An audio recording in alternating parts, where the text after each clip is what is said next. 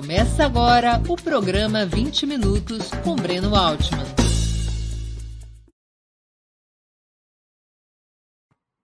Bom dia. Hoje é 26 de julho de 2022. Estamos dando início a mais uma edição do programa 20 Minutos. Nosso entrevistado será o jornalista e sociólogo espanhol Inácio Ramonet.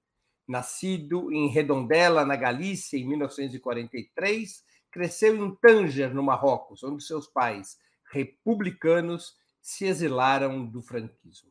Radicado na França, em Paris, colaborou com diversos veículos da imprensa europeia. Foi diretor de redação do Le Monde Diplomatique e atualmente dirige a edição espanhola do jornal. Doutorado em semiologia pela Escola de Altos Estudos em Ciências Sociais, é doutor honoris causa por várias universidades. Autor premiado de diversos livros e por seu papel na imprensa mundial, Ramonet foi um dos principais criadores do Foro Social Mundial. Antes de começarmos a entrevista, queria pedir um pouquinho de paciência e atenção a vocês para o nosso imprescindível recado comercial. Opera Mundi tem como principal fonte de receita o apoio de seus leitores e espectadores. Você pode contribuir de cinco formas. A primeira dessas formas, tornando-se assinante solidário de Opera Mundi em nosso site com uma colaboração mensal permanente. Basta acessar o endereço operamundi.com.br barra apoio. Vou repeti-lo, operamundi.com.br barra apoio. Segunda forma de colaboração, inscrevendo-se como membro pagante de nosso canal no YouTube. Basta clicar na opção Seja Membro em nosso canal, nessa plataforma, que está bem diante dos seus olhos neste momento, e escolher um valor no nosso cardápio de opções. Terceira forma de colaboração, contribuindo através do Super Chat ou Super Sticker durante a transmissão de nossos programas. Normalmente, apenas quem paga esse ingresso quase simbólico ou é membro contribuinte de nosso canal tem suas perguntas lidas e respondidas por nossos convidados quando o programa for ao vivo. Quarta forma de colaboração: se você assistir nossos programas após sua transmissão, colabore através da ferramenta Valeu. Valeu demais. Ela funciona exatamente como o Superchat, mas quando estiver assistindo aos nossos programas gravados.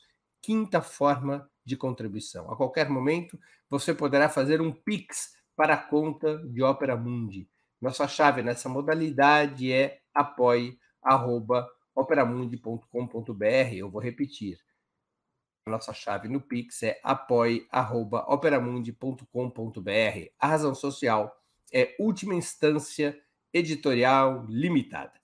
Além dessas cinco formas de colaboração, lembre-se sempre de dar like, de se inscrever no nosso canal, de clicar no sininho e de compartilhar nossos programas com seus amigos e nos seus grupos. São ações simples e gratuitas que aumentam nossa audiência e engajamento, ampliando também nossa receita publicitária, tanto no site quanto no YouTube. Saco vazio não para de pé. Opera Mundi não é uma igreja, mas depende do dízimo dos seus espectadores e leitores para manter o seu jornalismo e seguir adiante. A única arma efetiva contra as fake news é o jornalismo de qualidade, o jornalismo independente. E o jornalismo independente, o jornalismo de qualidade, depende do teu apoio, da tua contribuição, do teu engajamento. Buenos días, Ignacio Ramonet. Muchas gracias por aceptar nuestra invitación. Un honor ter nuevamente su presencia acá en el programa 20 Minutos. Muchas gracias, querido Breno. Es un gran placer para mí estar de nuevo conversando contigo con un maestro del periodismo como tú, con un analista tan fino, tan agudo como eres tú. Así que para mí es una fiesta intelectual poder eh, conversar contigo. Te agradezco la invitación. Gracias por sus palabras, Ramonet. Ramonet, ¿qué representa la guerra de Ucrania en términos geopolíticos, en su opinión? ¿Ha llegado a su final el monopolio de la guerra ejercido por Estados Unidos desde 1991 y por lo tanto el orden unipolar de los últimos 30 años? Sí, la guerra de Ucrania cambia, eh, digamos, la cartografía geopolítica del mundo, no cabe duda, eh, por varias razones. Eh, la primera es que Estados Unidos está, que tiene una responsabilidad muy importante en el desencadenamiento de esta guerra, Estados Unidos está tratando de reorganizar un mundo de tipo Guerra Fría, en torno, evidentemente, a Washington, en torno a la OTAN. Y está basalizando, desde el punto de vista militar, más que nunca a la Unión Europea. La reciente cumbre de la OTAN en Madrid, la reciente visita del eh, presidente Biden de Estados Unidos en Europa, en torno al G7 y luego a la cumbre de, de la OTAN, ha venido a mostrar cómo Estados Unidos trata precisamente de evitar la dinámica de un mundo multipolar para tratar de reconcentrar, en todo caso, a lo que llamamos, eh, lo que la prensa llama el Occidente, en torno a Estados Unidos.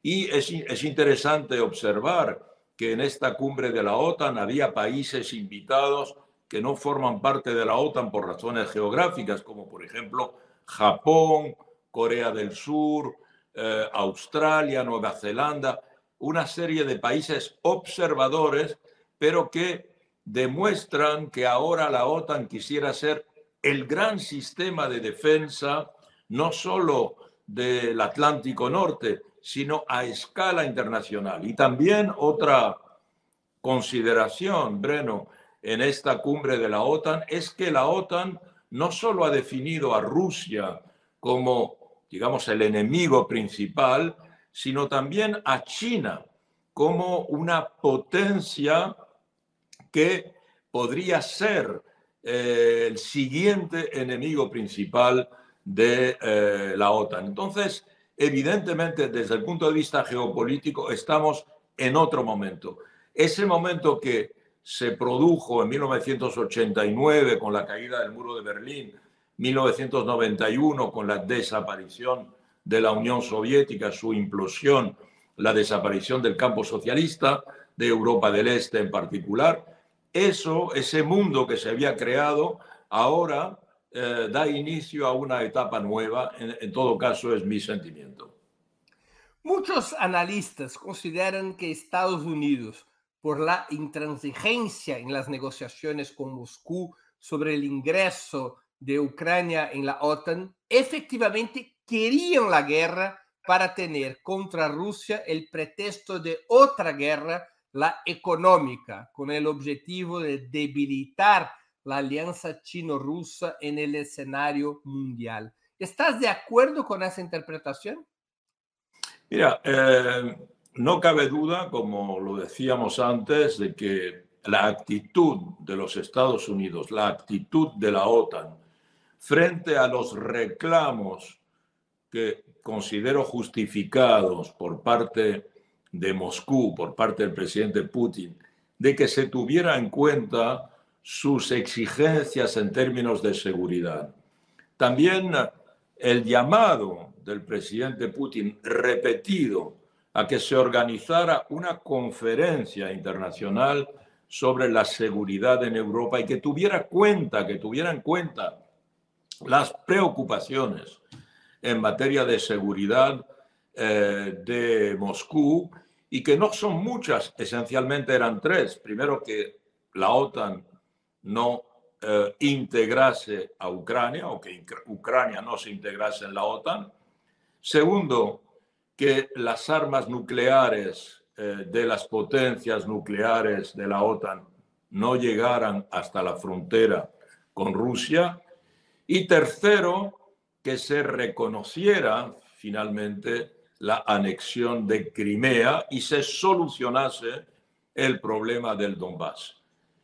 Eh, no hubo respuesta por parte de Europa Occidental, no hubo respuesta por parte de, de Estados Unidos, de la comunidad, digamos, euroatlántica, y al contrario, hubo un continuo movimiento como si finalmente las eh, reclamaciones de Moscú no fueran tomadas en serio.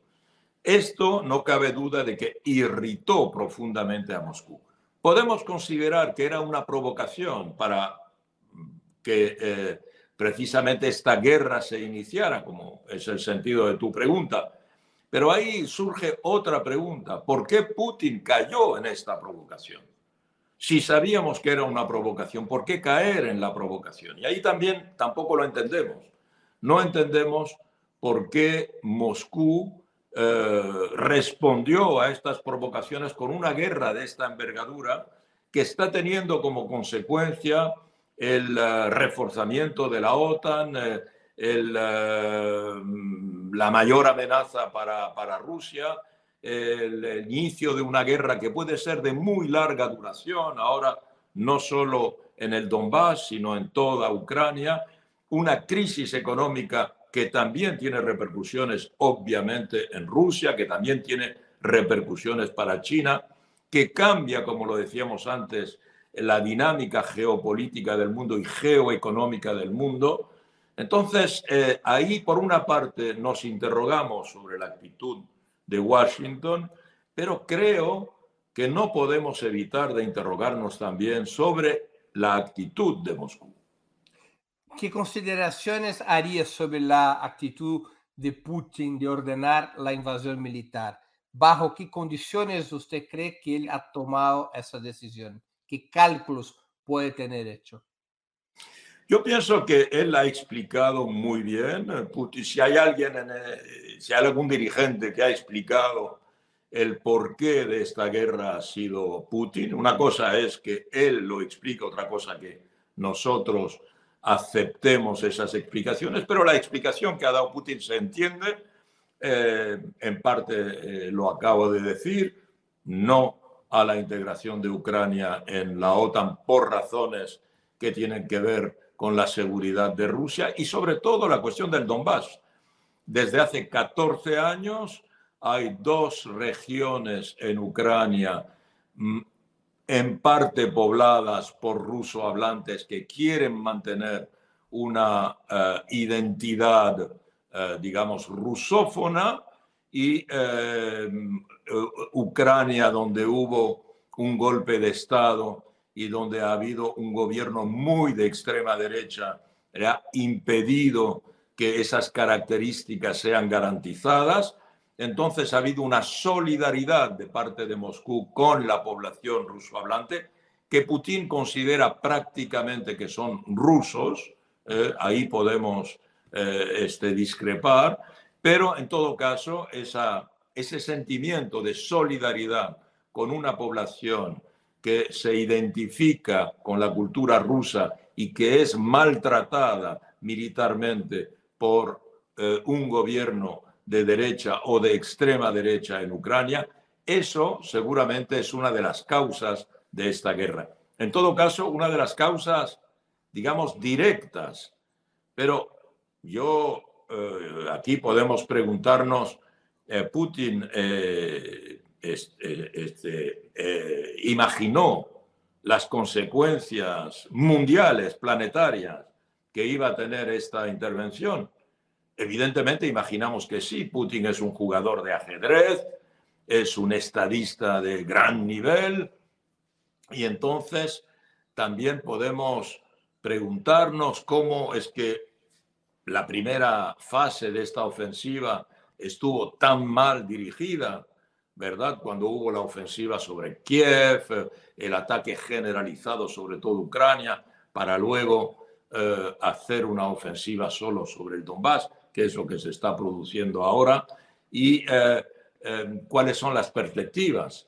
Eh, esta guerra se va a detener con la conquista del Donbass y parece que no estamos lejos de ese objetivo militar que pueda ser obtenido por Putin, pero finalmente, ¿qué ocurrirá con Odessa? ¿Se va a cortar Ucrania del acceso al Mar Negro, cuáles son las intenciones militares de eh, Rusia en este momento y en qué medida esta situación está favoreciendo la lógica militar, la lógica militarista, la lógica imperialista de los Estados Unidos y de la OTAN. Hablamos de provocación de Estados Unidos. ¿Putin tenía otra salida que no fuera la guerra? Sí, evidentemente sí. Yo pienso que la guerra, eh, en este caso, y lo estamos viendo, eh, no era la buena solución. Eh, la guerra era responder al deseo militarista, probablemente a la trampa que la OTAN y Estados Unidos le tendían. La otra posibilidad era quizá con mayor energía reclamar una conferencia internacional. Lo que se hizo en los últimos días con las negociaciones y conversaciones con, eh, con eh, Macron como presidente de la Unión Europea, eh, como Scholz, como nuevo canciller alemán que acababa de llegar, había que darle tiempo también para entrar en la negociación. Yo creo que no se le dieron suficientes posibilidades a la necesidad de una conferencia internacional. Pero bueno, ahora eh, querido Breno, eso ya es un pasado que no ha tenido lugar y estamos en la guerra y estamos en una situación diferente y hay que ver cuáles van a ser las consecuencias. Los pronósticos indican que China superará a Estados Unidos en prácticamente todos los sectores importantes durante los próximos 15 años, incluidos en, en estos sectores la economía y la capacidad militar. ¿Es inexorable la decadencia estadounidense o la principal potencia capitalista del mundo, en su opinión, aún tendría poder de reacción? Mira, eh, evidentemente, si quieres, eh, Breno, eh, hace más o menos 20 años, al final del siglo XX, cuando Japón empezó a desarrollar enormemente su tecnología y empezó a adquirir en Estados Unidos los principales eh, empresas tecnológicas y hasta a integrarse en Hollywood, donde estuvo comprando algunas de las distribuidoras y productoras más importantes de Hollywood, se pensó que Japón podía prácticamente terminar con Estados Unidos y el yen podía imponerse al dólar. Hoy día hay que recordárselo a la gente porque ya nadie lo recuerda, porque Japón está... Nadie más se recuerda dónde se queda Japón. ¿Dónde queda Japón? Nadie sabe quién gobierna Japón, cómo se llama el primer ministro de Japón. Entonces, eh, digamos, y, en aquel momento había libros, eh, eh, ensayos, novelas, películas que hablaban del peligro japonés, el peligro japonés. Pero eh, el peligro japonés desapareció. Entonces, yo siempre considero que enterrar demasiado rápido a Estados Unidos eh, conviene ser prudente porque hemos visto cómo los Estados Unidos fueron capaces de romper económicamente a Japón, que está en una estagflación desde hace 30 años. Entonces, eh, y el dólar no fue suplantado por el yen. Eh, entonces, la perspectiva de China sí, pero como acabo de decir, ya los Estados Unidos tienen a China eh, precisamente en la mirilla. Y vamos a ver cómo de aquí, de esta nueva situación, cómo, cómo avanzamos. la perspectiva también es que Estados Unidos en este momento está muy mal en términos de prácticamente una situación de guerra civil, de guerra civil cultural. Es una, es un, es uno de los, es una de las sociedades, no hablo aquí en términos de gobierno, sino de sociedad, una de las sociedades más, más enfermas del mundo. Es una sociedad eh, que está extremadamente enfrentada. No sabemos si esto puede ir hacia una guerra civil. Estamos viendo, Breno, cómo en la comisión del Senado que estudia los acontecimientos del 6 de enero del 2021, el asalto al Capitolio, vemos ahora de manera muy clara, cosa que sabíamos, pero ahora está demostrado, que Trump estuvo eh, dando un golpe de Estado que fracasó. La primera vez en la historia de Estados Unidos que hubo una tentativa de golpe de Estado. Y Trump puede regresar al poder. Hay elecciones de midterm en noviembre próximo. Y has visto cuál es la situación de Biden. Tiene el 70% de rechazo en la población. Si los republicanos ganan las elecciones de midterm, automáticamente Trump va a ser el candidato para eh, las próximas elecciones en eh, el 2024. Entonces, en las elecciones 24, para iniciar el mandato en el 25. Entonces, eh, y Trump en el poder en esta situación, ¿cómo reaccionaría? Con su manera irracional a nivel internacional. ¿Puede Trump desencadenar una guerra nuclear, provocar una guerra nuclear? ¿Qué hará el propio gobierno Biden y los demócratas en una situación en la que van a perder las elecciones y también una situación económica muy difícil por la inflación, que en Estados Unidos ya más allá del 10%, pueden aumentar el nivel de beligerancia internacional, pueden buscar un escape a la situación económica difícil mediante una intensificación de la guerra eh, con Rusia, con China. Eh, no es imposible, no es imposible. Entonces, evidentemente, este contexto en el que ya la guerra forma parte de una realidad, no de una perspectiva, de una realidad, en el que lo único que se ha evitado hasta ahora es la guerra nuclear, pero todo lo demás sí es posible, sí se está produciendo. Entonces, eh, habrá una provocación estadounidense con Taiwán con respecto a China. Se provocará que China, antes de esos 15 años del que tú hables, ya esté, eh, esté cayendo en una provocación militar que no le dará tiempo, por consiguiente, a poder tener el desarrollo que todos estamos observando de manera espectacular. Entonces, todo está abierto. No eh, podemos decir que, eh, digamos, inexorablemente China va a dominar el mundo de aquí a 2050, como muchos analistas lo prevén. Claro, si no ocurre nada, sí, pero precisamente para eso están los think tank americanos, para tenderle alguna trampa a China y hacer que eh, lo que se considera inexorable no se produzca. En este momento estamos, ¿verdad?, en lo que se llama eh, Breno, este, esta tensión entre los imperios. Hay un imperio que está desgastado, es el imperio americano, no cabe duda, por esta situación interna de una sociedad al borde de la guerra civil y por unos eh, gobiernos que ya, eh, en particular la extrema derecha, considera que la democracia ya no es el buen sistema y están dispuestos y lo, lo hemos visto en el 2021, a dar un golpe de Estado y quizá Trump dará un nuevo golpe de Estado.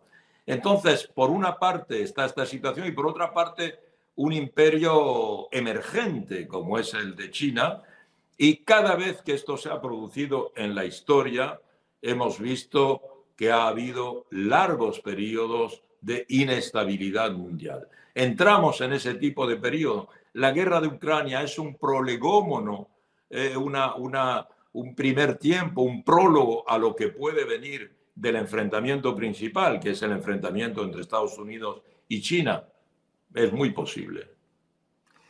Muchos analistas, en función de la pandemia, pero también del fortalecimiento de China, llegaron a afirmar que el capitalismo mundial, los países centrales del capitalismo, habían decidido por un cambio de estrategia del neoliberalismo para una vuelta, digamos, a, la economía keynesiana. Mucha gente incluso ha saludado uh, los cambios que representaba Biden, casi como si Biden fuera un nuevo Roosevelt.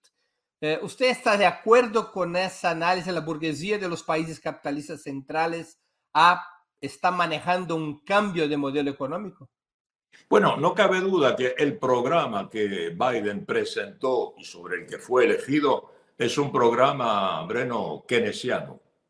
Es un programa muy keynesiano, un programa, digamos, rooseveltiano. Es un programa de decenas de miles de millones eh, orientados a reindustrializar Estados Unidos y no solo reindustrializar Estados Unidos, sino reestructurar Estados Unidos mediante un programa colosal de construcción de carreteras, de construcción de puentes, de construcción de ferrocarriles, de construcción de puertos. Todos los viajeros que visitan Estados Unidos observan la vejez de eh, las infraestructuras americanas. Basta tomar el, el metro de Nueva York el metro de Nueva York, que es un metro de la era industrial, es un metro de principios del siglo XX, y compararlo con un metro en Shanghai, o un metro en Pekín, o un metro en Hong Kong, o un metro en París, para darse cuenta el retraso colosal que tienen las infraestructuras en Estados Unidos.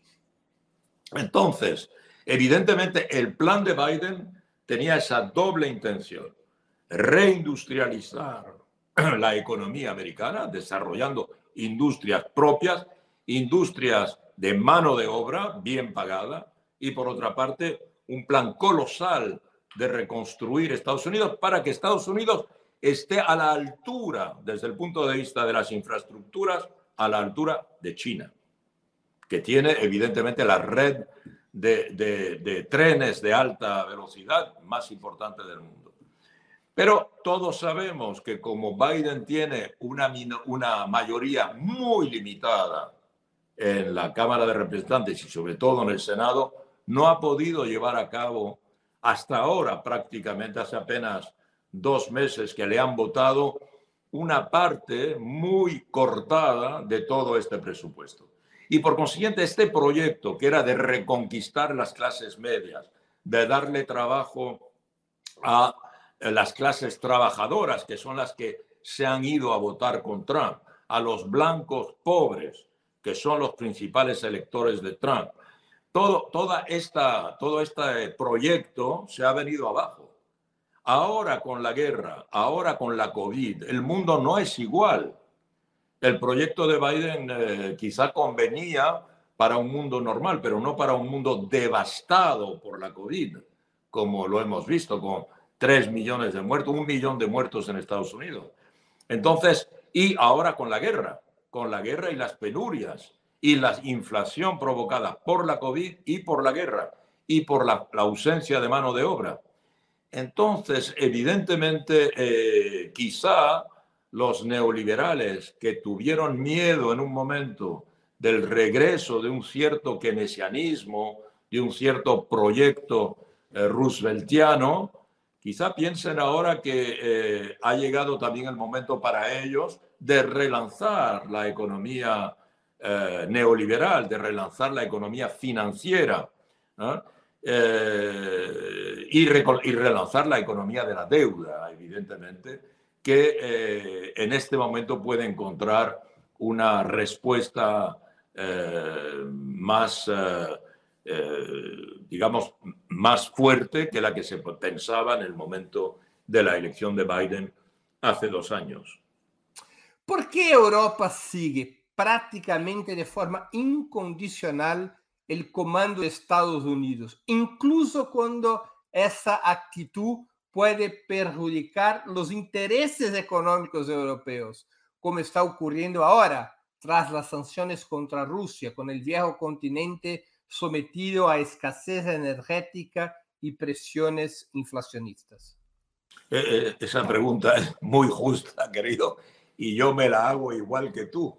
Yo como europeo me la hago igual que tú. Es una humillación, querido Breno, lo que los europeos vivimos con esta actitud de vasallaje, yo lo decía al principio, la vasallación o la vasalización de Europa, que se ha demostrado en esta última visita del emperador Biden a Europa. Biden ha impuesto, y ahora la guerra le ha permitido imponerlo, Trump había tratado de hacerlo de otra manera, pero con la guerra, Biden lo ha conseguido, con la guerra de Ucrania, es que ahora cada país europeo se ha comprometido a consagrar 2% del PIB. Del PIB, a veces los analistas confunden y dicen 2% del presupuesto. No, no, no, no es del presupuesto, es del PIB. O sea que es mucho más que el presupuesto. Y eh, al año, 2%. Entonces, evidentemente, eh, que esencialmente... Y muchos países de Europa eso representa doblar los gastos militares. Doblar los gastos militares que no van a poder ir a otros sectores. Y por otra parte, como no hay una industria militar tan desarrollada en Europa, aparte en Francia y en Gran Bretaña, eso significa que estos eh, decenas de miles de millones de euros se van a consagrar a comprar armamento americano. Eso es lo que significa. Y evidentemente entonces eh, los europeos van a sacrificar sectores muy importantes de su economía en este momento con la crisis, eh, en la salud, en la educación, en el transporte, en la reindustrialización, en el tratamiento de las personas mayores, mil cosas, para comprarle armas a Estados Unidos, para desarrollar las armas y las industrias de armamento en Estados Unidos. Esto es una de las consecuencias de esta guerra y una de las consecuencias, si tienes razón, Breno, de la ausencia de identidad política, de personalidad política, de sencillamente carácter político de eh, Europa y en particular de la Unión Europea, que no tiene eh, un sentimiento, eh, digamos, de identidad suficientemente fuerte. Con la excepción del bloque político liderado por Mélenchon en Francia, y pequeños partidos marxistas en otros países, la izquierda europea parece también completamente subordinada al sistema imperialista liderado por Estados Unidos, especialmente en el caso de los partidos socialistas y socialdemócratas. Los mejores ejemplos son, o los peores ejemplos son Alemania y España. ¿Cómo explicarías ese fenómeno, la superditación absoluta de la socialdemocracia al sistema imperialista liderado por Estados Unidos? No es nuevo, Breno. la socialdemocracia europea, eh, recordemos que la socialdemocracia europea más importante ha sido históricamente la alemana y durante toda la Guerra Fría ya la socialdemocracia alemana se convirtió al otanismo, eh, desarrolló una política de eh, alianza con Estados Unidos y eh, por consiguiente desde ese punto de vista los socialistas siguen en esa línea. No podemos decir lo mismo de todo lo que está a la izquierda de la socialdemocracia, ya sea en España, donde efectivamente gobierna el Partido Socialista, pero en alianza con Unidas Podemos, eh, que contiene al Partido Comunista, eh, por otra parte, y a otras fuerzas de izquierda, ya sean nacionales, ya sean regionales. Eh, igual ocurre en Francia, lo acabas de decir, y hemos visto la victoria relativa, pero importante, de la nueva Unión Popular Ecológica y Social que ha constituido Jean-Luc Mélenchon en torno a su proyecto, ¿verdad? Y de igual manera en Portugal, podríamos decir, donde también gobierna la izquierda.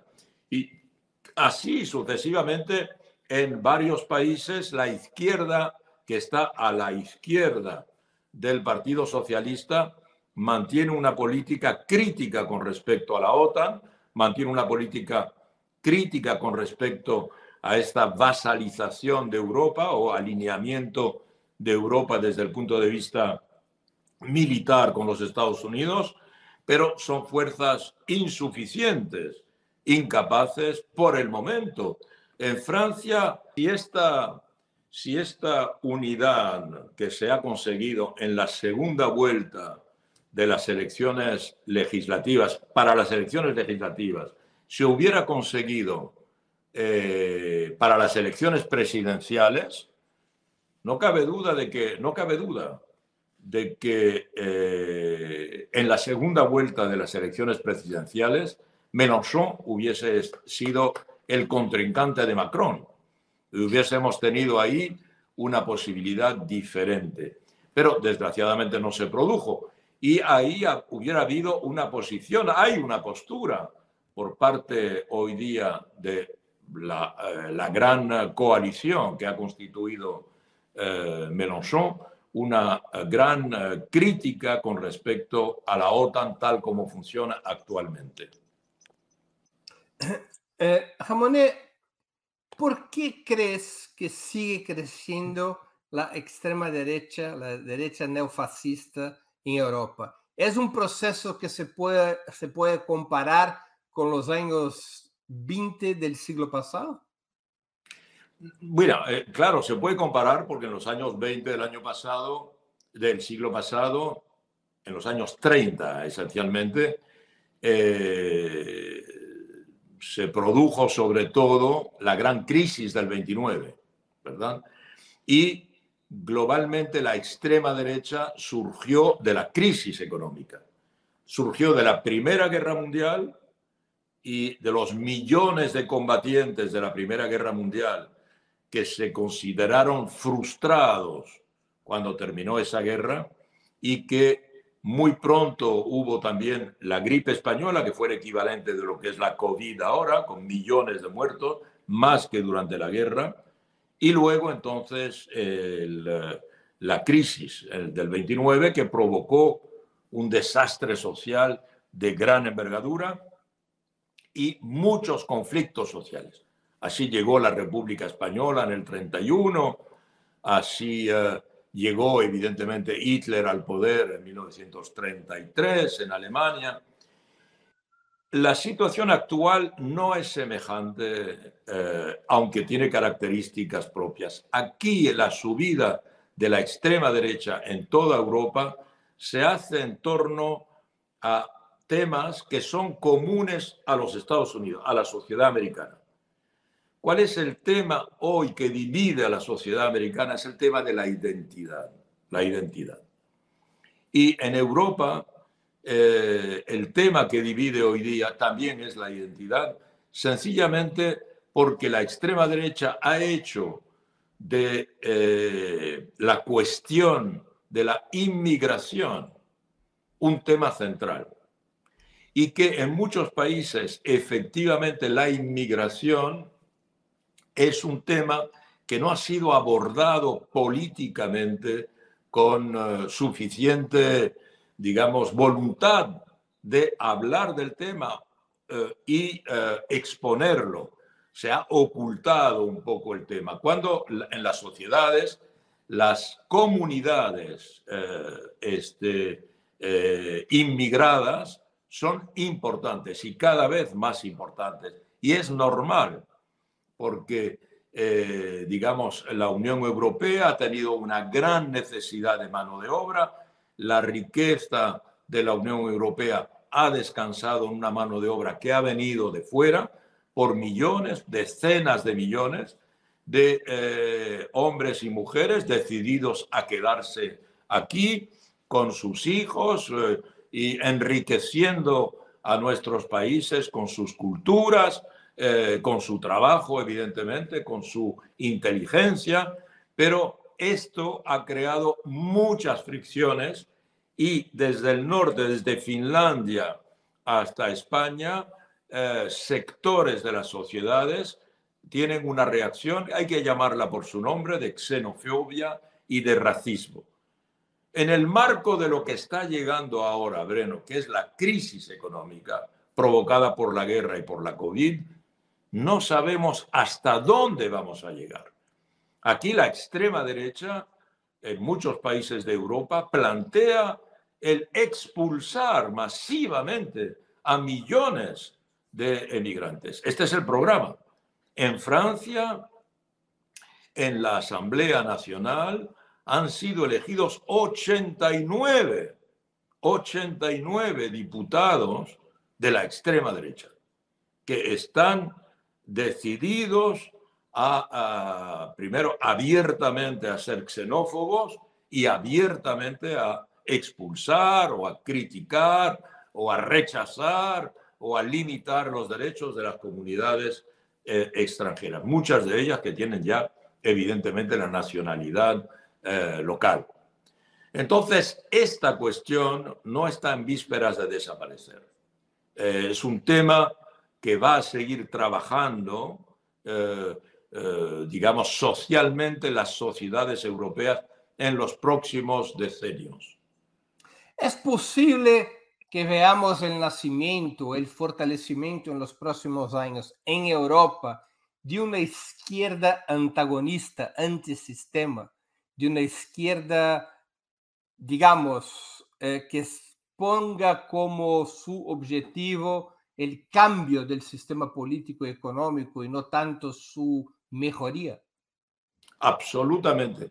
Mira, yo creo que eh, una izquierda que sea favorable a, digamos, un compromiso con eh, la situación actual, esa izquierda no sirve para nada, primero, no sirve para nada, no tiene perspectivas de ganar unas elecciones, es lo que ha Aquí se ha demostrado en Francia, en la primera vuelta de las elecciones presidenciales, la candidata socialista, que es la alcaldesa de París, eh, alcanzó un resultado de 2,5%, un resultado ridículo en términos de eh, votos.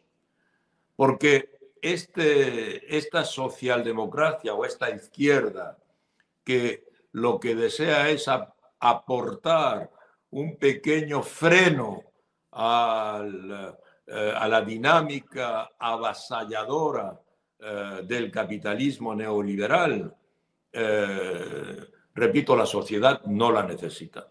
En cambio, toda propuesta de ruptura con este modelo, una propuesta que esté basada en un análisis de una sociedad diferente, ecológicamente diferente, socialmente diferente, económicamente diferente. Hoy tiene un gran apoyo, no apoyo mayoritario, pero un gran apoyo popular. Esta es la demostración que ha hecho Mélenchon en Francia.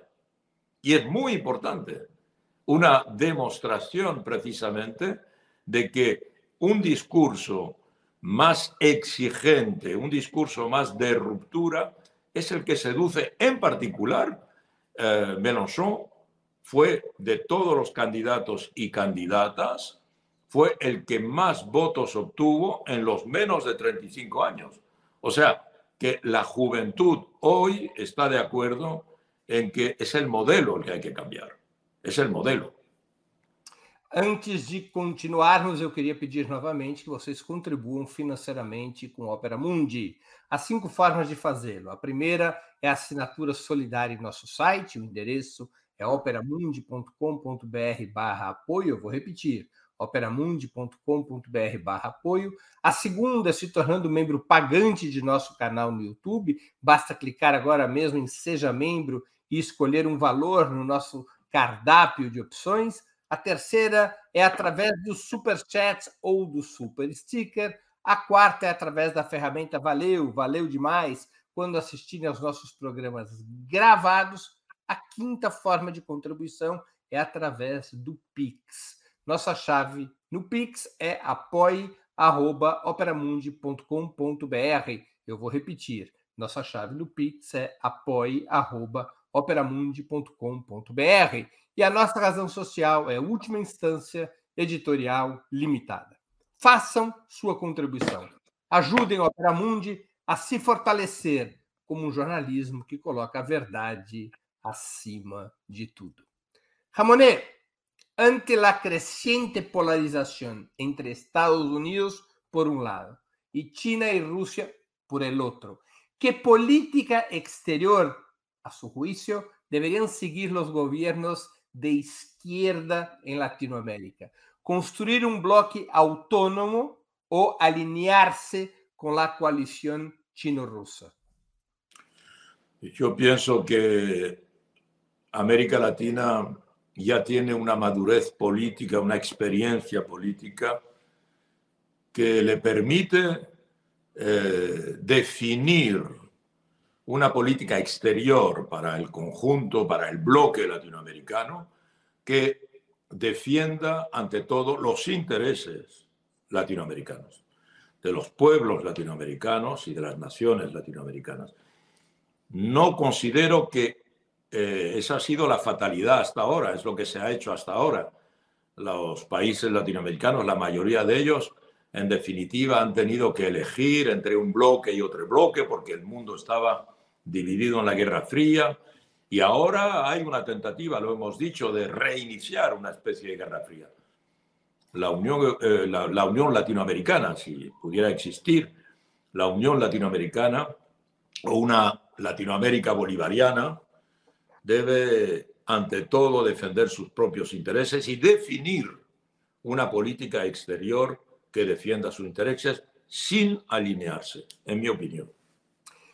Eh, con la excepción de Venezuela y Cuba, la historia de los gobiernos progresistas en América Latina ha sido o tiene sido de ciclos relativamente cortos, iniciados, iniciado por victorias electorales interrumpido esos ciclos unos años después por las urnas o los golpes de Estado.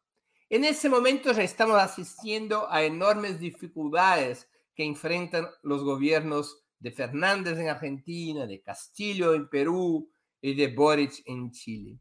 ¿Qué podría explicar esa dinámica, esa dificultad para consolidar una hegemonía de izquierda en la mayoría de los países latinoamericanos. ¿Por qué eso no ha sido posible en tantos países? ¿Y por qué eso ha sido posible de alguna forma a pesar de todas las dificultades en un país como Venezuela? Bueno, eh, en, Venezuela diría porque es un país que ha, realizado una verdadera revolución. Eh, el fenómeno Chávez el fenómeno Chávez, el, huracán, la dinámica Chávez, la politización de la sociedad venezolana que produce el chavismo, eh, la revolución social que representa el chavismo en la medida que transforma las estructuras del Estado y lleva siempre eh, articulado a los cambios el proceso democrático electoral, no hay que olvidarlo. Esto ha hecho, aunque ha sido difícil por momentos, eh, pero el, hecho de que la revolución bolivariana en Venezuela haya mantenido las elecciones a pesar de todas las circunstancias y haya habido campañas electorales, esto ha permitido este, solidificar los cambios. Y eh, de hecho, precisamente eh, tenemos una de las experiencias de izquierda más largas. Entonces, Venezuela tiene esa experiencia larga y en particular yo en todo caso la explico porque no solo ha habido una revolución profunda con un líder extremadamente popular, extremadamente didáctico, didáctico, como ha sido Chávez, y que Maduro ha seguido ha sabido seguir también con el mismo didactismo ese, ese diálogo permanente con la sociedad y también de la misma manera con elecciones libres, elecciones democráticas, donde las oposiciones se pueden expresar y son derrotadas en las urnas. Casi siempre, a veces no, ¿verdad? Ha habido derrotas en las legislativas, en particular en, eh, en Venezuela o a veces victorias muy cortas en las presidenciales. Pero eso le ha dado a la vez eh, credibilidad y fuerza al sistema democrático venezolano, aunque haya adversarios que lo, que lo contesten, pero no corresponde a una realidad como cualquier observador puede verla. Eh, evidentemente no es el caso en otros países eh, de América Latina, donde las experiencias de izquierda tienen que ver eh, con coyunturas económicas, con ciclos económicos en particular. Y en la medida en que la estructura económica de América Latina es una estructura económica, digamos, neocolonial, esencialmente se trata de países que venden sus materias primas y, que no tienen un sistema ni financiero ni económico industrial que les permita eh, una autonomía económica en el concierto del debate económico internacional, son muy dependientes de eh, los vaivenes de la economía internacional. En este momento, por ejemplo, en el que llegan eh, al poder mediante elecciones tantos gobiernos, sobre todo recientemente este año, bueno, en Honduras, en Chile, en particular en Perú, eh, que se suman a los que ya están, ¿verdad? En eh, México, en Argentina, sin hablar de Cuba, Nicaragua y Venezuela, y ahora Honduras, ¿verdad? También con Xiomara Castro. Pero, y, y ahora Colombia, evidente. Y esperemos a partir de octubre Lula. Pero ¿en qué contexto internacional, Breno? Estamos hablando de un contexto de inflación, un contexto de crisis, es posible que haya recesión a nivel internacional. Entonces, estos gobiernos que llegan inevitablemente con promesas de eh, más justicia social, se encuentran o se van a encontrar en un contexto internacional difícil.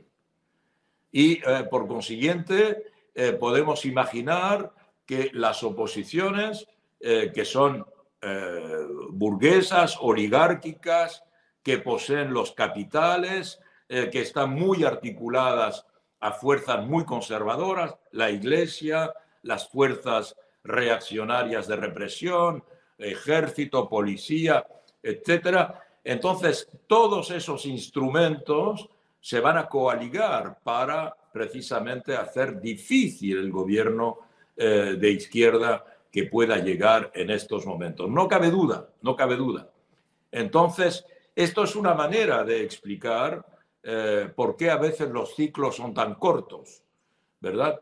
Pero lo que estamos viendo también es que la derecha, los ciclos son casi más cortos ahora en algunos países, ¿verdad? Eh, mira, en Argentina Macri pensaba que tenía ante él una avenida y en realidad hizo un solo mandato y regresaron los peronistas, que ya estaban gobernando desde hacía por lo menos tres mandatos. Entonces, eh, también eh, si Lula regresa al poder, finalmente la experiencia Bolsonaro habrá sido muy corta en una continuidad de izquierda. Ya la, la izquierda en América Latina, digamos, por poco que tenga una cierta inteligencia del gobierno, eh, puede quedarse gobernando durante decenios, como lo hizo la izquierda en los países nórdicos, porque las sociedades, independientemente de las ideologías, las sociedades están reclamando, están reclamando los cambios que las izquierdas aportan eh, en, América Latina y las sociedades latinoamericanas ya están suficientemente maduras ya han vivido suficientemente experiencias políticas a lo largo de los últimos 50 años para saber precisamente lo que necesitan eh, para desarrollarse, sencillamente. Pero eso sería posible en Latinoamérica sin abrazar la idea clave de lo que ha ocurrido en Venezuela, la idea de revolución. ¿Sería posible a la izquierda mantenerse en el gobierno de esos países latinoamericanos sin una revolución política que cambiara de una forma muy profunda los estados? No lo creo. Creo que es necesario una revolución profunda. El problema es cómo se hace esta revolución profunda, Breno. Se puede hacer en 24 horas o se puede hacer en cuatro años. Eh, no cabe duda que las sociedades, muchas sociedades latinoamericanas, necesitan una revolución profunda.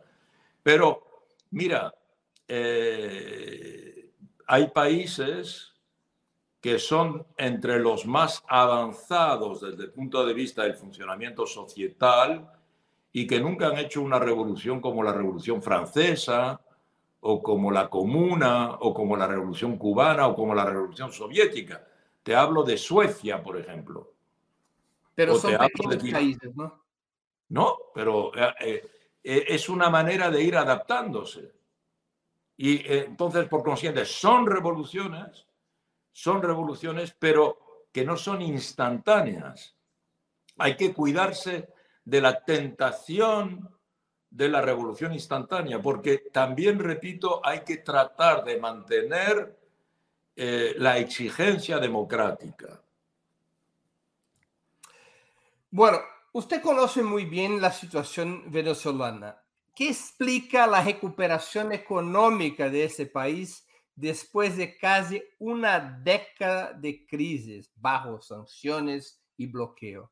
La razón está solo en el precio del petróleo, como dicen muchos analistas, un precio que está disparado en ese momento, o, hay otros orígenes para, digamos, eh, justificar, para explicar esa recuperación económica de Venezuela. Algunos incluso hacen una previsión, bancos hacen previsiones que van de una recuperación ese año entre los 8 y los 20%.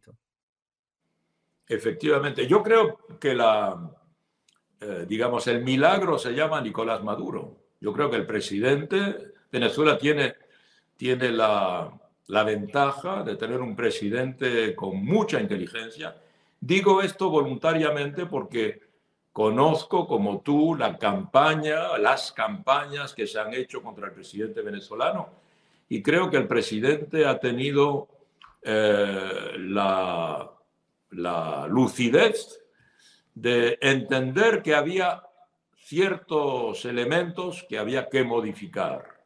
En particular, eh, bueno, por ejemplo, eh, se ha permitido, de cierta manera, una cierta dolarización de la economía sin abandonar el bolívar, que sigue siendo la moneda nacional, y cada vez el bolívar se está reforzando, y también la ley del comercio se ha favorecido que haya más iniciativas eh, eh, a nivel este, de pequeños empresarios, de microempresarios, que puedan contribuir al desarrollo y que puedan favorecer el mantenimiento del sector social estatal y que puedan coincidir los dos. Yo creo que eh, estas perspectivas, también la elección del presidente de una primer ministra que se ha mostrado extremadamente también lúcida, hábil, inteligente,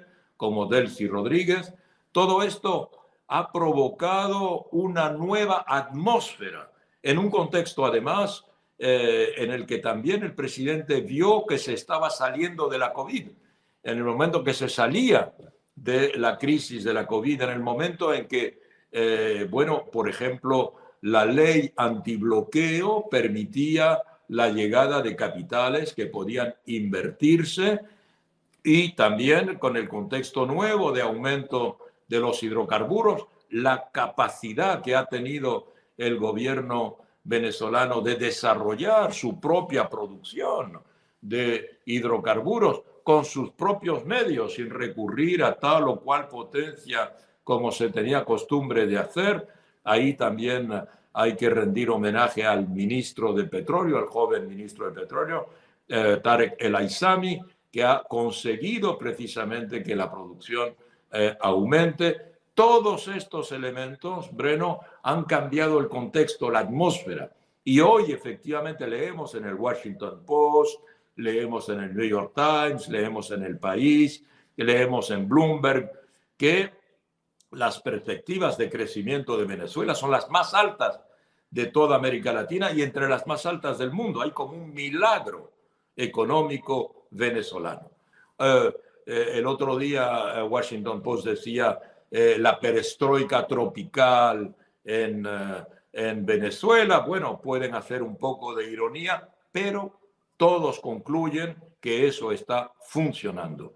y que por consiguiente la revolución sin ninguna concesión, porque todos los programas sociales se están llevando a cabo como hasta ahora, en un mantenimiento de la paz, un mantenimiento de la seguridad, por otra parte.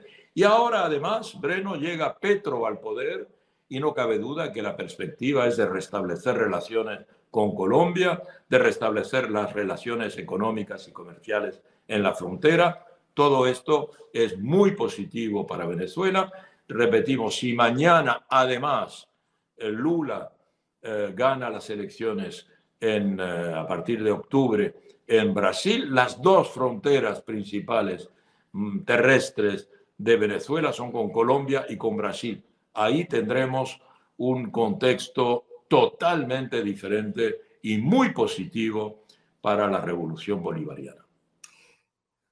Jamonet, tras el recrudecimiento del bloqueo durante la administración Trump, Cuba comenzó a vivir una situación cada vez más difícil, agudizada por la pandemia y la interrupción del flujo turístico. Con la generación, generación histórica ya fuera de escena, ¿Peligra la revolución cubana?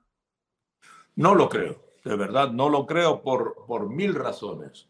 La principal es que efectivamente es una revolución que ya tiene más de 60 años, que ha conocido toda clase de vicisitudes, una revolución que ha resistido eh, a todo, una revolución que tiene el apoyo mayoritario de la población, y por otra parte también porque las nuevas generaciones, y en particular el presidente Díaz Canel, llega con visión eh, diferente, eh, con la intención de dinamizar todas estas medidas que ya tomó durante su decenio de gobierno el presidente Raúl Castro, que hizo cambios muy importantes que permitieron también este, bueno, transformar la economía de Cuba, eh, pero evidentemente el bloqueo, el bloqueo reforzado por Trump, el bloqueo que no ha sido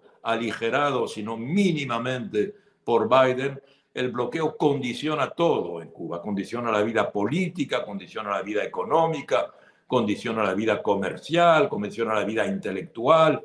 Eh, entonces hay ahí eh, eh, un escándalo mayor, ¿verdad? Es un escándalo que el mundo entero debería denunciar. Se demostró en la cumbre de las Américas y ahí el presidente AMLO de López Obrador de, México ha tenido una actitud muy noble, ¿verdad? Porque boicoteó la, cumbre de las Américas para protestar contra la exclusión de Cuba en particular, pero también de Venezuela y de Nicaragua eh, diciendo que el país anfitrión era solo anfitrión, pero no podía limitar el acceso de cada uno. Yo creo que esa debía haber sido la actitud de todos los mandatarios y las mandatarias latinoamericanas, que era el de rechazar el bloqueo. El bloqueo es un genocidio, como dicen los cubanos.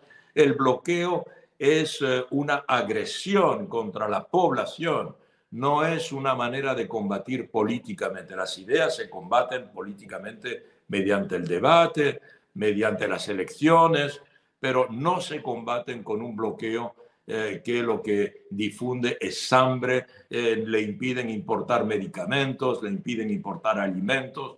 Esto es absolutamente escandaloso y no creo que eso eh, pueda poner de rodillas a la revolución cubana. La revolución cubana, por lo demás, representa la dignidad, ha defendido la identidad latinoamericana. Y los pueblos de América Latina y la mayoría de los gobiernos se consideran solidarios de eh, la población cubana, tanto en su lucha noble por la defensa de la cultura, la identidad y la soberanía cubana y latinoamericana, como solidarios contra el bloqueo. Jamonet, ¿qué representaría para América Latina y el mundo una eventual victoria del expresidente Lula en octubre en las elecciones presidenciales de Brasil, en su opinión? ¿Cuál sería el impacto geopolítico? ¿Cuál, podría ser el impacto geopolítico? Yo, yo diría primero que eh, sería un impacto, ¿cómo decirlo, Breno? Un impacto humano. Lula tiene un capital humano a nivel internacional que creo que no lo tiene ningún dirigente latinoamericano, por muy respetables y por muy este, y por mucho que uno los, los admire algunos de ellos.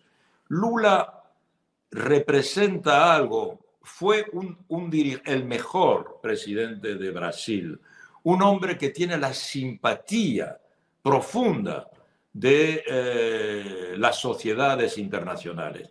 La victoria de Lula, después de un personaje tan detestable como Bolsonaro, sería, yo diría, como, sería como un regalo y también como un homenaje a la inteligencia política brasileña y también una satisfacción para el mundo entero de ver que un hombre tan generoso, tan humanista, un hombre que ha hecho tanto por su país, es reconocido democráticamente, electoralmente, en eh, una lucha eh, este, democrática eh, en las elecciones. Desde el punto de vista geopolítico, evidentemente, esto relanzaría, por ejemplo, el BRICS, esto relanzaría el G20, esto relanzaría el proyecto unitario latinoamericano. ¿Te das cuenta? Brasil, México y Argentina, por primera vez los tres gobernados a la izquierda, además de los demás países de los que hemos hablado, evidentemente Perú, Chile, este, Honduras, eh, bueno, Nicaragua, Cuba, Venezuela, evidentemente. Todo esto crearía una dinámica muy importante y yo creo que el mundo entero vería esto con unos ojos eh, muy positivos, extremadamente positivos. Lula no es premio Nobel de la Paz, ¿verdad? Pero Lula en el corazón de la humanidad es el premio Nobel de la Paz. Jamoné, estamos llegando al final de nuestra conversación y quería hacerle dos preguntas que siempre las hago, les hago a nuestros invitados antes de las despedidas. La primera, ¿qué libro le gustaría sugerir a nuestros espectadores? La segunda, ¿qué película o serie recomendarías a quienes nos acompañan? Mira, libro, acabo de leer un libro excepcional que me ha interesado muchísimo, que es un libro de un autor japonés que se llama Murakami, que eh, regularmente lo presentan como candidato al Oscar.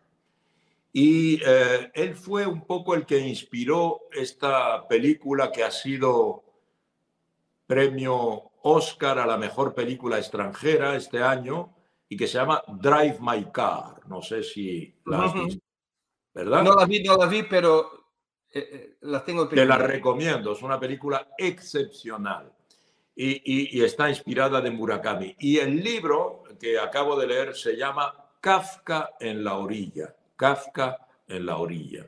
Es un libro mágico, mágico, desde el punto de vista literario, desde el punto de vista de la inspiración, un libro sobre los sentimientos profundos. Es la historia de un adolescente y su relación con, eh, en particular, sus padres, pero también con la cultura, eh, también con eh, la atmósfera este, social. un libro que recomiendo profundamente, que está considerado como una de las obras maestras de Murakami, un autor vivo, evidentemente, en Japón. Y como película acabo de ver aquí en París, hace unos días, una película española, eh, social, muy buena, que se llama El Buen Patrón. El Buen Patrón, que es una película que ha ganado todos los eh, Goya. Los Goya son como los Oscar en España. Y eh, es una película de este, el realizador se llama Fernando de León, un realizador bien conocido, ya había hecho una película excepcional que se llamaba Los lunes al sol, es un realizador de cine social. Esta película está interpretada por Javier Bardem, tú ves quién es Javier Bardem, evidentemente. Eh, Javier Bardem, que hace de un patrón paternalista de una pequeña empresa, una fábrica, una fábrica de balanzas, de pesas, de básculas. Y eh, bien, la película es en torno a cómo el paternalismo del patrón en realidad pues eh, enmascara eh, sentimientos mucho más cínicos, mucho más hipócritas, mucho más perversos. Pero en fin, la película es una película inteligente que se dirige a espectadores y espectadoras inteligentes. Así que El buen patrón, película y Kafka, Kafka como el escritor eh, de Praga, Kafka en la orilla de Murakami. ¿Alguna serie?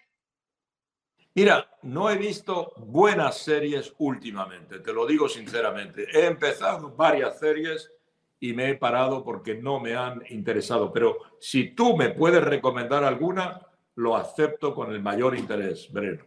Voy a pensar en alguna y te escribo sobre eso. okay. me gustaría agradecerle muchísimo su tiempo, amabilidad y participación. Estoy seguro que sus análisis y opiniones habrán sido muy valiosos para nuestros espectadores. Muchas gracias por aceptar otra vez más nuestra invitación.